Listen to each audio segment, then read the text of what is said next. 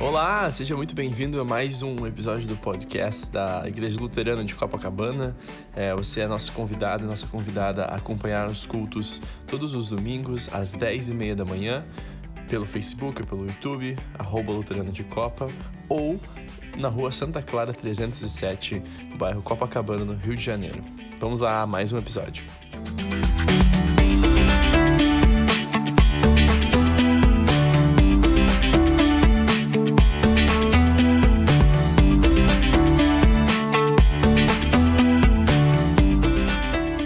Muito bom dia, queridos irmãos.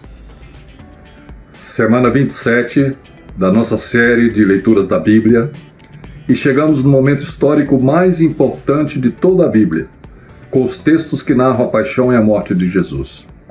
Tivemos ao longo desta semana uma oportunidade excepcional de reviver a Semana Santa. Passamos pela entrada em Jerusalém, pelo cenáculo, pelo Getsemane e Gólgota Revisitamos todos os personagens que fizeram parte, relemos os diálogos, revivemos os gestos, seguimos Jesus de perto. E valeu muito a pena. A mensagem de hoje fará um fechamento deste capítulo. Adianto, porém, que não iremos abordar nenhum destes detalhes mais conhecidos daquela semana decisiva na vida de Jesus, mas focar numa passagem um pouco anterior, onde Jesus a caminho da cruz, conversa com seus discípulos e lhes explica o significado da sua morte. Decidimos seguir esta linha por uma razão muito peculiar. Muitos de nossos irmãos aqui da igreja são questionados ou se questionam sobre os fundamentos da fé cristã. Precisam raciocinar, argumentar, desejam entender os porquês, para ter paz com suas crenças e também para poder conversar com quem lhes pergunta sobre religião. Foi-se o tempo que podíamos nos contentar com o que aprendemos quando criança, de forma simples e elementar. Quando ouvíamos o pronto, suficiente, seguíamos em frente. Muito de nós passamos a interagir em arenas complexas, ambientes profissionais, educativos, círculo de amizades, numa sociedade que muitas vezes desafia nosso entendimento das histórias e das doutrinas cristãs. Esse é o nosso contexto aqui na Zona Sul do Rio de Janeiro. Temos sentido essa falta, essa necessidade de acrescentar ao conhecimento clássico, descomplicado que sempre tivemos, lógicas e justificativas que tragam mais embasamento, mais coerência. Quem acompanha nossos estudos e pregações aqui na igreja já reparou nesta nossa tentativa. Tentaremos fazer isso novamente hoje, estudando um pouco mais da morte de Cristo, especialmente o que ela significa, porque ela aconteceu e como ela mexe com a gente. Lemos há pouco a profecia de Isaías 53 e o Evangelho de Marcos, que apresenta Jesus como servo sofredor. Jesus é o Filho de Deus que veio não para ser servido, mas para morrer, para dar sua vida. Essa verdade diferencia Jesus diametralmente de qualquer outro líder ou fundador de qualquer outra religião.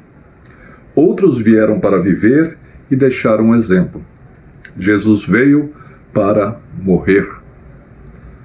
Essa originalidade de Jesus geralmente faz as pessoas reagirem de duas formas principais. Alguns têm uma crise grande demais com essa parte da cruz, ou porque a acham ofensiva, ou porque a acham sem sentido. A cruz se torna um escândalo. Outros estão em outro extremo. Não tem crise nenhuma, o que não é legal. Porque nesse cenário podem achar que acreditam na cruz, mas ela não afeta em nada, não mexe com a fé ou com a vida. De certa forma, queremos falar especialmente com esses dois grupos de pessoas hoje. Aqueles que interpretam a cruz como ofensiva ou sem sentido, têm uma crise exagerada com essa parte da obra de Cristo, E aqueles que não estão dando suficiente atenção, não estão refletindo o suficiente sobre o significado da cruz. Temos dois pontos principais: por que Jesus veio para morrer e como esta morte nos afeta. Um, por que Jesus veio morrer? A resposta está bem clara no texto, no versículo 45. Pois o próprio Filho do Homem não veio para ser servido, mas para servir e dar a sua vida em resgate por muitos.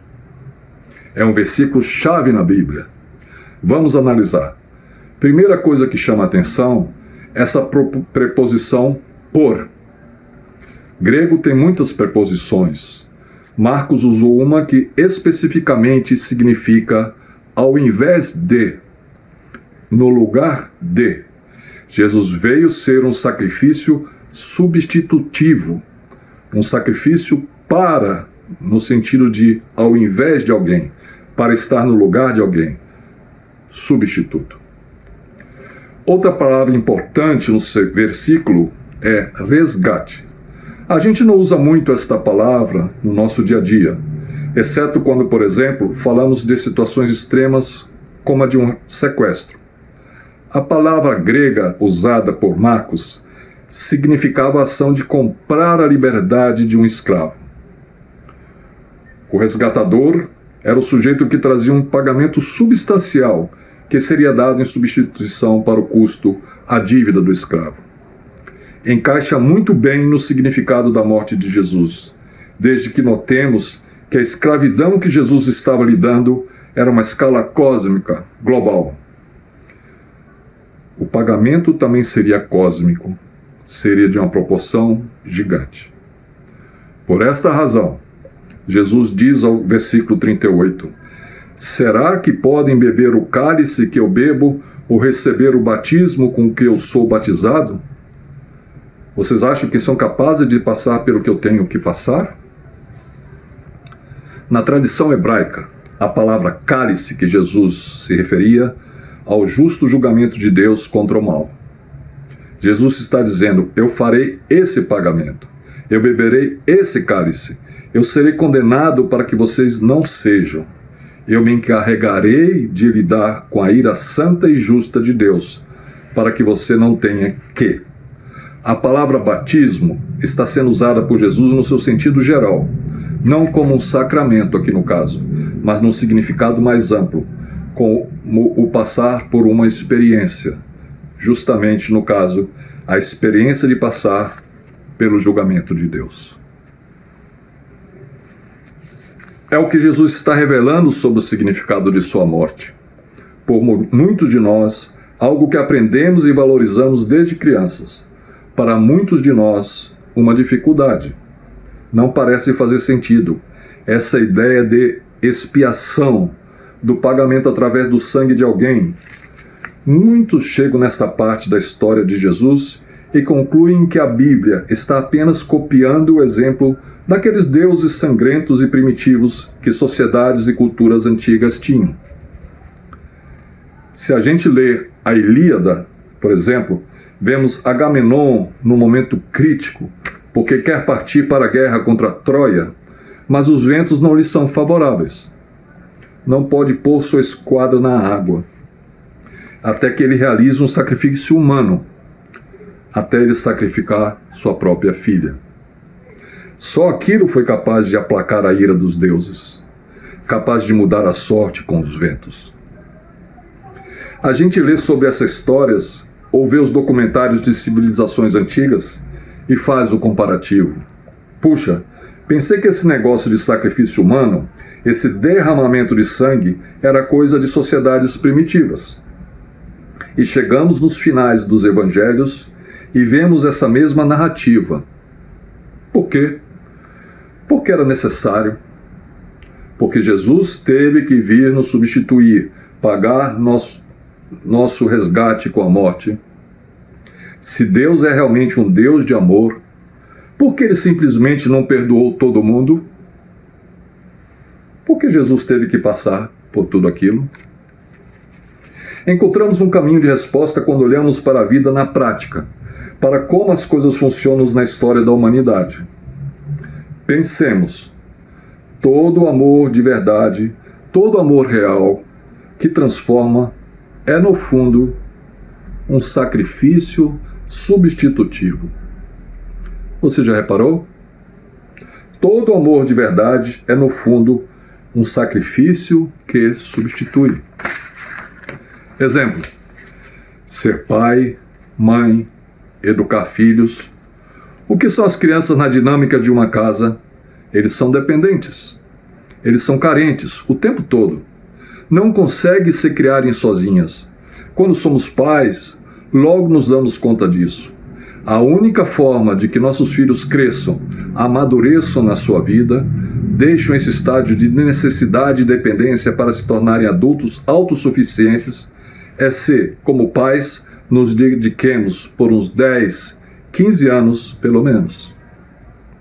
Se não nos sacrificarmos por eles com nosso tempo, com nossa energia, para ler para eles à noite, para sentar no chão com eles, para ir ao médico com eles, para ouvir eles repetir e repetir as histórias, as perguntas que eles fazem, a menos que sacrifiquemos nossa liberdade individual, nossas vontades, nossas carreiras, a menos que deixemos alguns sonhos pessoais passados, pausados, nossos filhos não vão crescer. A menos que permitamos ser interrompidos em nossa agenda, eles não vão crescer saudáveis fisicamente, emocionalmente, socialmente e espiritualmente. Muitos pais não são capazes de fazer esse imenso sacrifício substitutivo. Muitos fazem, a diferença é total. Ou os pais fazem o sacrifício, ou são as crianças que vão pagar mais na frente, porque se tornarão adultas mais vulneráveis, ainda dependentes, ainda crianças em certo sentido. A única coisa que as pode salvar, que as pode preparar para a vida, é se os pais sofrerem, se sacrificarem de uma forma redentora, substituta no lugar delas quando estão em fase de crescimento. Você decide. Ou se sacrifica por eles, ou eles não crescerão bem. É uma decisão. Porque é assim na vida. Todo amor de verdade, todo amor real é, no fundo, um sacrifício substitutivo. Outro exemplo: situações em que envolve o perdão. Quando alguém faz algo de mal contra a gente, quando alguém nos machuca, atacam nossa reputação, o que a gente pode fazer? A coisa mais natural é revidar, é devolver na mesma moeda. Traímos quem nos trai, enganamos quem nos engana, machucamos quem nos machuca, estragamos a reputação de quem estraga a nossa. Mas essa decisão tem um problema, porque nos tornamos igual a outra pessoa e porque alimentamos o problema. Quando revidamos, não contribuímos para que se resolva bem o assunto, só fica pior. Alimentamos o ódio no mundo e contribuímos para o mundo ser um lugar terrível. O único jeito de mudar a pessoa é se perdoarmos ela e não atacarmos de volta. Se quisermos quebrar o ciclo de ódio e de ataques, se quisermos ser parte da solução, teremos que perdoar. Só que quando decidimos perdoar, o que acontece? Imediatamente, acontece que na hora em que nos sentimos amargurados, não podemos agir na, na amargura. Na hora em que nos lembramos do mal, não podemos agir em cima daquilo. Na hora que tivermos oportunidade na nossa frente de atropelar, de criticar, de nos fazer de vítima, não podemos. E sempre que a gente tem que parar essa ação, controlar nosso arrobo de revide, vai haver sofrimento. Dietrich Bonhoeffer, pastor luterano, mártir do nazismo, disse que perdão é sempre uma forma de sofrimento. Por quê? Porque estamos absorvendo a conta, estamos absorvendo a dívida. Ao invés de obrigar que nos pague o que devem, o mal que nos fizeram, nós assumimos. Veem é uma, um sofrimento, um sacrifício substitutivo. De novo, a vida é assim. Não existe amor de outra forma. E é assim na literatura, na arte. Pegue um bom livro, veja um bom filme. Lily Potter, a mãe de Harry Potter. O que essa mãe faz? Ele, ela se coloca entre o vilão da história, o temível Lord Voldemort, e seu pequeno filho Harry. Lord Voldemort envia um feitiço mortal para a criança e ela, a mãe, o absorve, se coloca na frente. A cena é chave na história. É a estrutura de todo o enredo de toda a série. O sacrifício substitutivo da mãe. Por causa dela, do que ela fez mais adiante, o Lord Voldemort tenta matar Harry, mas não pode, não pode tocá-lo. Se queima. Harry vai falar com seu mentor, Dumbledore, e lhe pergunta: por que Voldemort não pôde me tocar? Dumbledore lhe responde: porque sua mãe morreu para lhe salvar, e um amor poderoso assim deixa suas próprias marcas. Não uma cicatriz, não um sinal visível. Ter sido amado tão profundamente nos dá uma proteção eterna um livro de fantasia, mas mexe com a gente. Por quê? Porque sabemos por experiência própria, nesse mundo caído e caótico que vivemos, toda experiência profunda de amor é um sacrifício que substitui. E me digam se não foi exatamente o que Deus fez com a cruz de Cristo? Faz perfeito sentido. Deus não poderia simplesmente fazer desaparecer o mal. Ele tinha que pagar a dívida, ele tinha que providenciar o sacrifício. Mas Deus é bem diferente das divindades primitivas. As culturas antigas entenderam bem uma parte. Eles entenderam a ideia da ira de Deus, a ideia da justiça, a ideia da dívida, do castigo.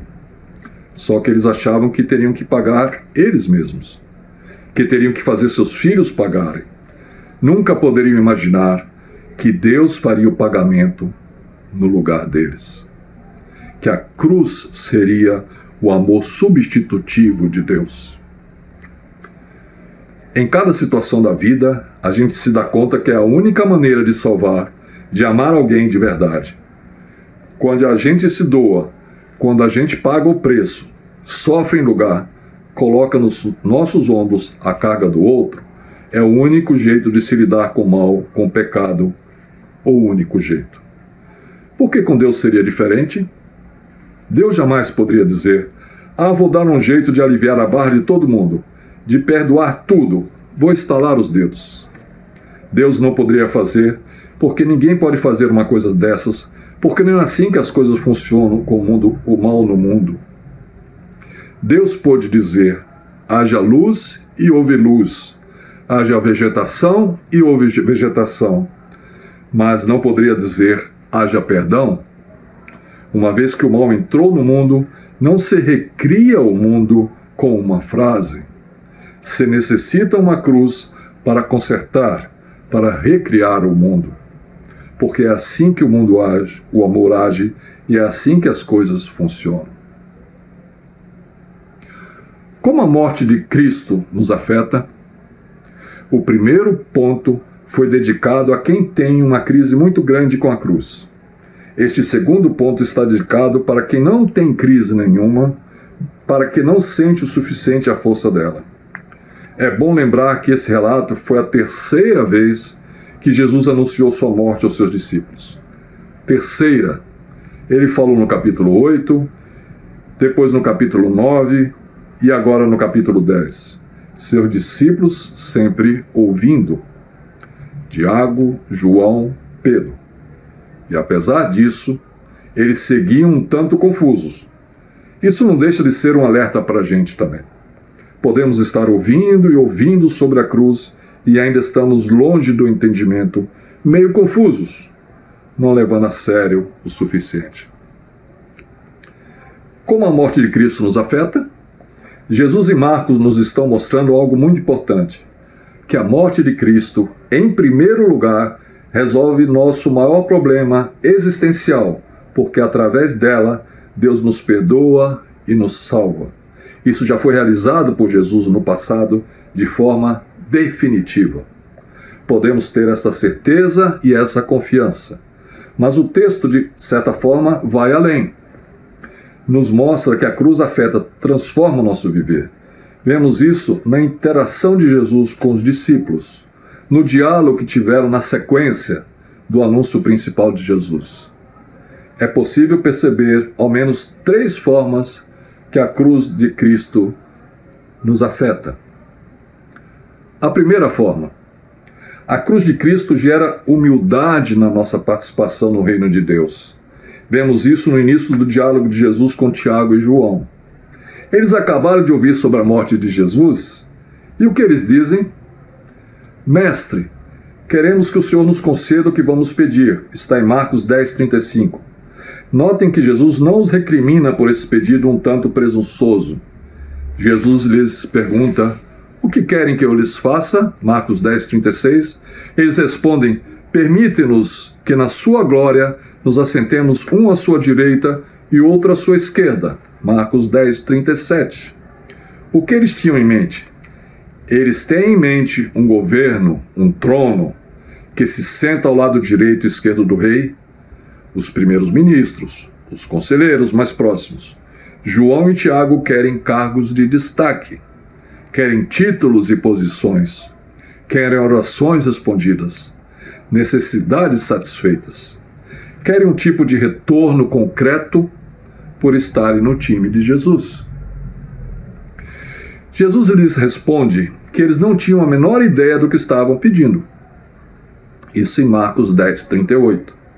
Porque a expectativa deles estava equivocada e porque eles não estavam entendendo que a cruz e a glória de Jesus se confundem.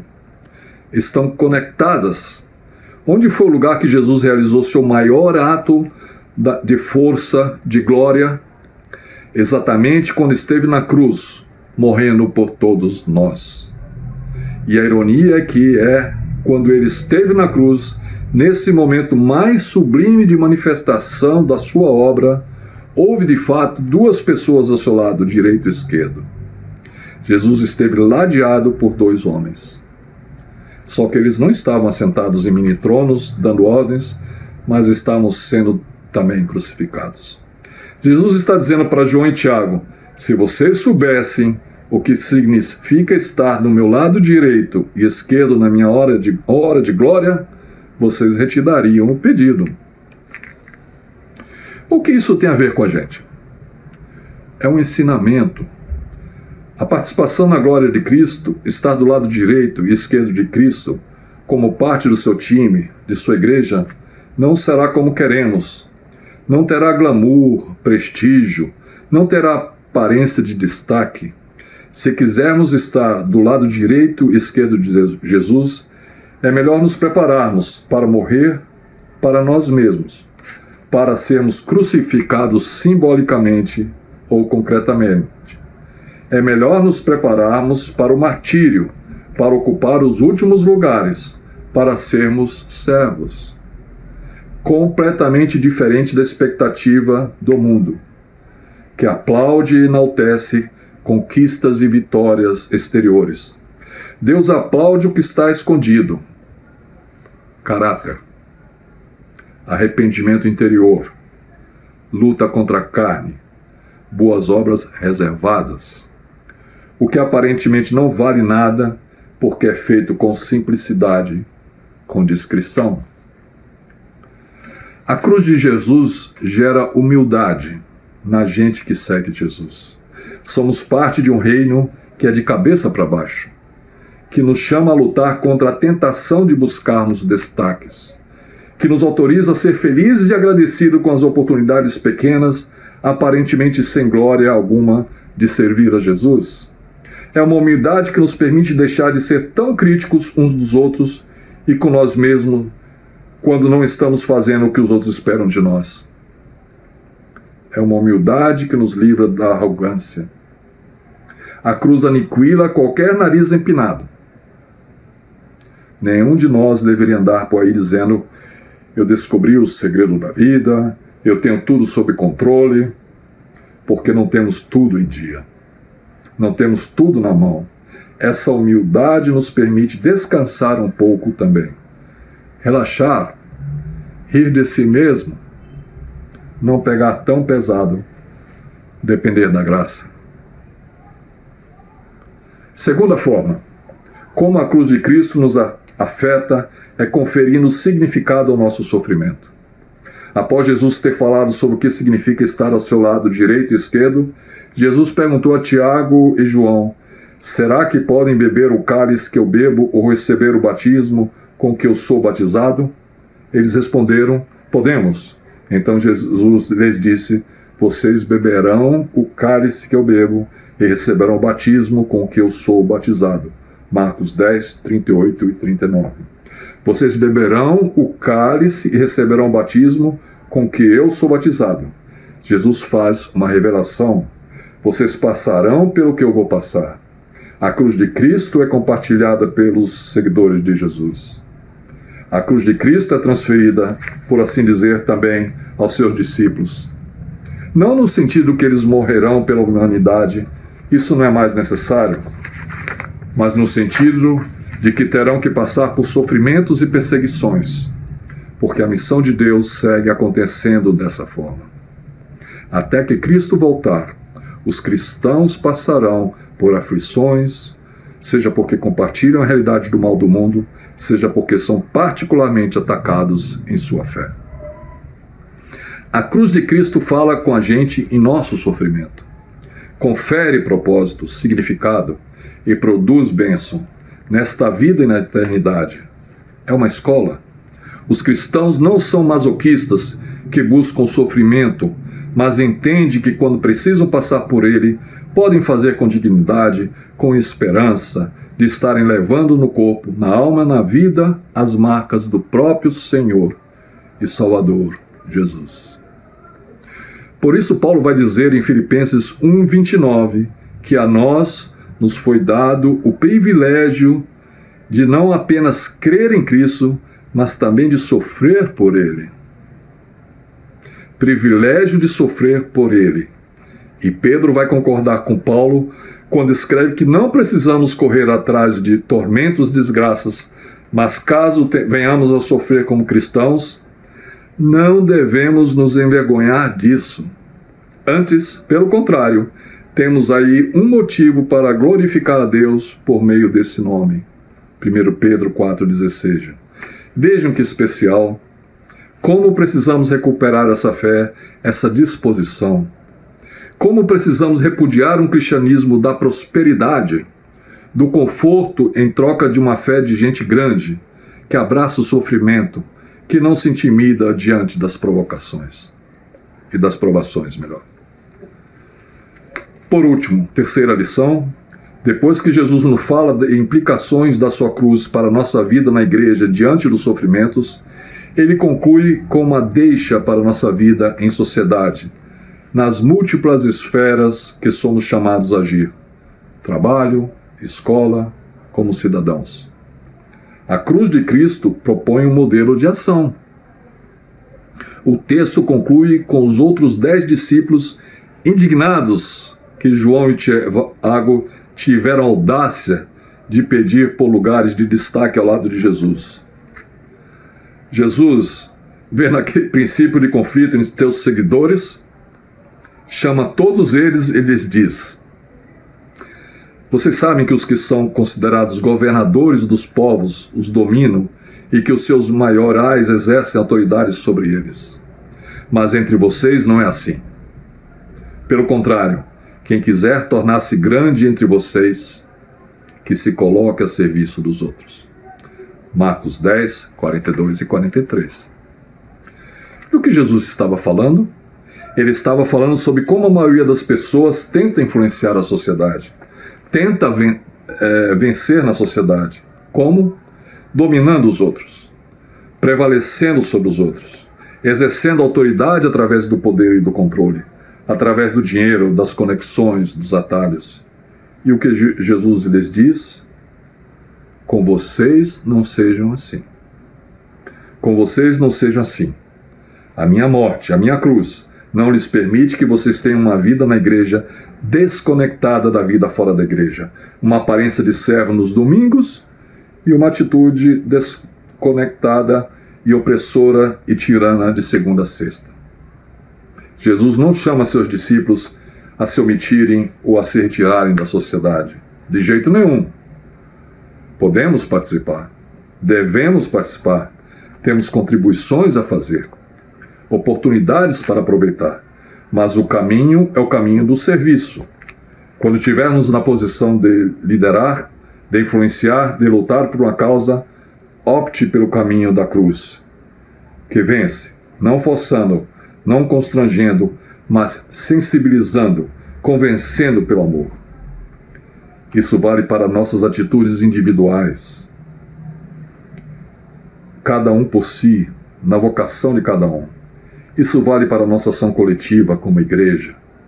Jamais devemos, seja como filhos da cruz, seja como o povo da cruz, buscar quaisquer privilégios, quaisquer posições de autoridade, através da força, do poder, de articulações políticas ou sociais ou de revoluções armadas.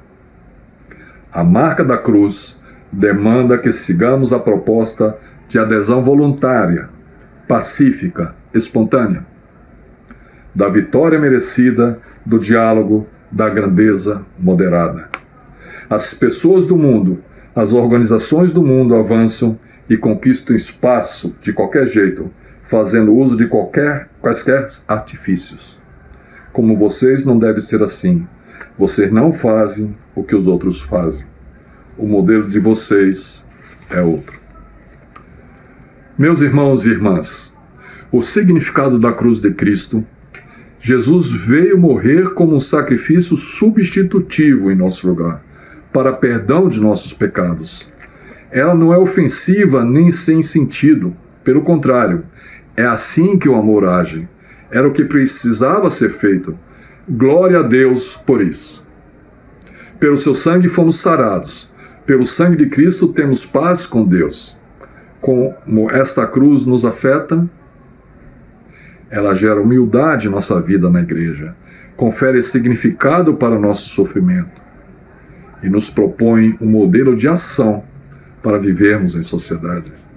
Deixe-se incomodar pela cruz de Cristo. Leve-a a sério. Tenha uma crise sadia com ela. Deixe-se afetar pelo seu chamado em sua vida. Amém.